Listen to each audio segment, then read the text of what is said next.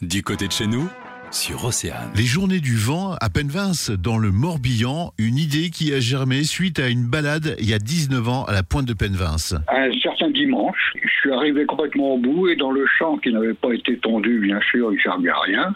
Il y avait un gamin qui tenait un, un bout de spi au bout d'un fil. Puis je lui ai dit, tiens, en regardant un petit peu autour de moi, bah, si jamais on fait quelque chose ici, ce sera les mouettes qu'on embêtera. quoi. En gros, c'est ça. Anna Garot, l'initiateur de cette journée du vent, avec une trentaine de passionnés au départ pour la première édition.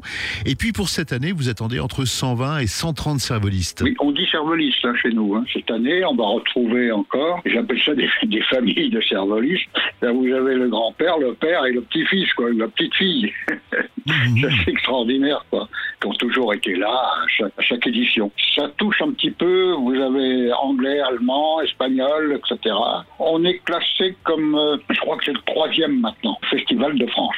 Hein, donc, euh, c'est un gros, gros truc. On a vu quelque chose comme en pas loin de 15 000 personnes il y a, la dernière fois qu'on l'a fait, c'est-à-dire en 19, 2019.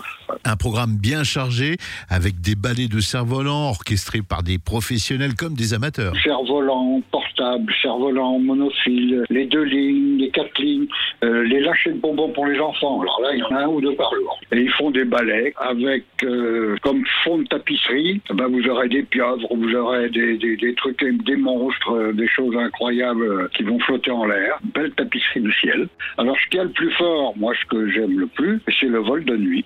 C'est formidable. Hein Alors vous avez toujours une petite musique qui marche avec. Enfin, c'est- vraiment, hein, c'est la poésie euh, extraordinaire. On invite les auditeurs de CNFM à se donner rendez-vous du 11 au 14 juillet à Voilà. Penvince. hein.